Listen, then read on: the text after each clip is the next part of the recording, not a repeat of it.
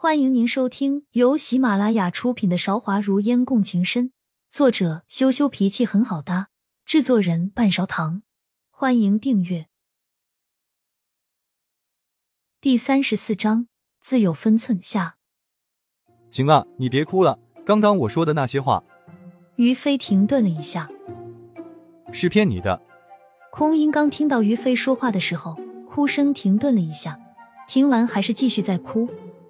于飞实在是不知道要怎么哄了，只能捡好听的说：“其实你长得貌美如花，十分好看，一点都不丑。你吃的这些都是一些生食，冷食一般来说是不会让你长胖的。你看你哭的时候还有珍珠掉下来，这些都说明你是一个非常有用的人。不，鲛人，空音，你别哭了，我真的不是故意的。”于飞能想到的所有赞美空音的话都想到了，可是空音还是哭闹不止。这边梦烟听不得空音的的啼哭，已经从房间里面走出去了。你再这样，我可懒得理你了。于飞哄得也有些不耐烦了，打算腰一伸，展开轻功去外面游荡一圈再回来。这样的态度让孟空音终于止住了哭声，脸上挂着的泪珠迅速变成一粒粒圆滚滚的珍珠，掉到水里。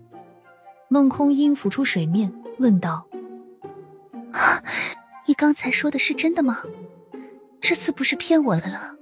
被他这样一问，于飞有些愣了，完全不记得自己刚刚说了什么，只记得是夸赞他的话，怕他再哭，只得点点头道：“是真的，不是骗你的，你别哭了。”好在于飞说的还算认真，空音信了，不再哭泣。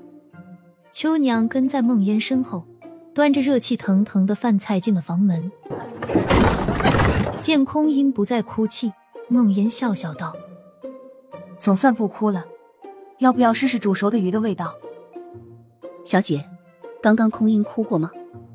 秋娘满是疑惑，这里好像没有什么能把空音吓哭的东西。此时，于飞的手不小心敲扣到了床板，发出一声空响。孟烟的心顿时一紧，秋娘听到了自己房间里怎么会有一个男人，真的不好解释。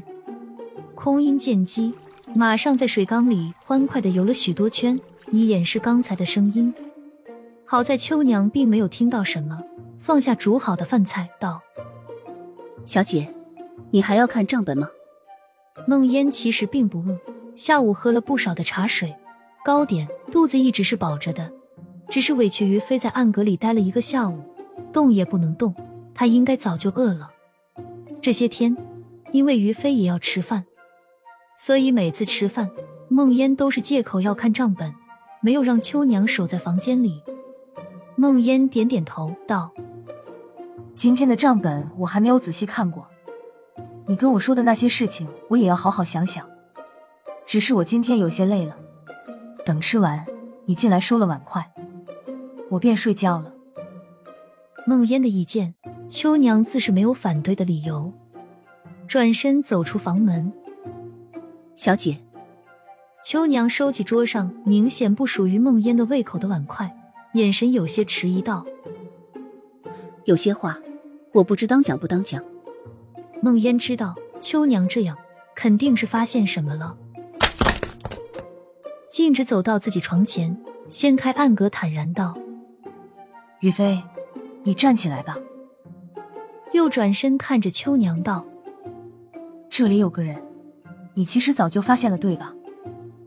秋娘咬咬嘴唇道：“是，那天晚上小姐假装起疹子的时候，我就发现了。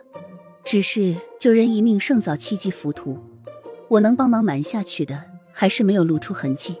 后来江大夫发现了，也还是为小姐开了药。”只因为相信小姐想要救的绝对不是坏人，但是晚上小姐你屡次跟一个男人出门，不管有没有人发现，到底是不合适。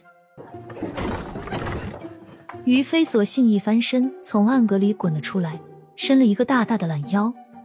他们主仆二人的事情，空音和于飞都心照不宣，两个人互不作声，让梦烟和秋娘两个人自己解决。梦烟沉默了良久，道。秋娘，我自己有分寸。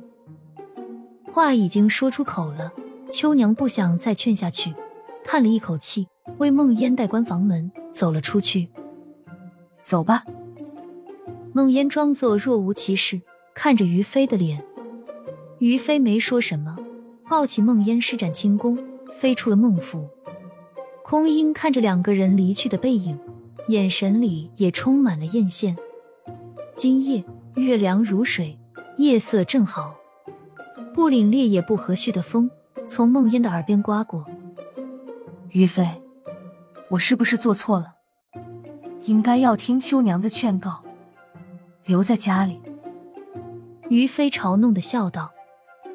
千错万错都是我的错，是我拉你出来的。这样的话让梦烟有些懊恼道：“是我坚持要出来的。像你之前那样天天闷在家里，早晚要出事情的，出来走走也好。”于飞笑笑，并不把刚刚发生的事情放在身上。毕竟昨天晚上的不愉快，今天还是想要缓和一下。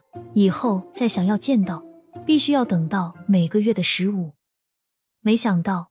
梦烟赶到妙音阁，赵少义并没有一如既往的早到。空荡的房间里，只有学武一个人在抚琴，帷帐飘散着，和平时的言笑晏晏一对比，显得格外孤单。相比学武孤身一人在这青楼里求生，也是艰难且孤独的吧。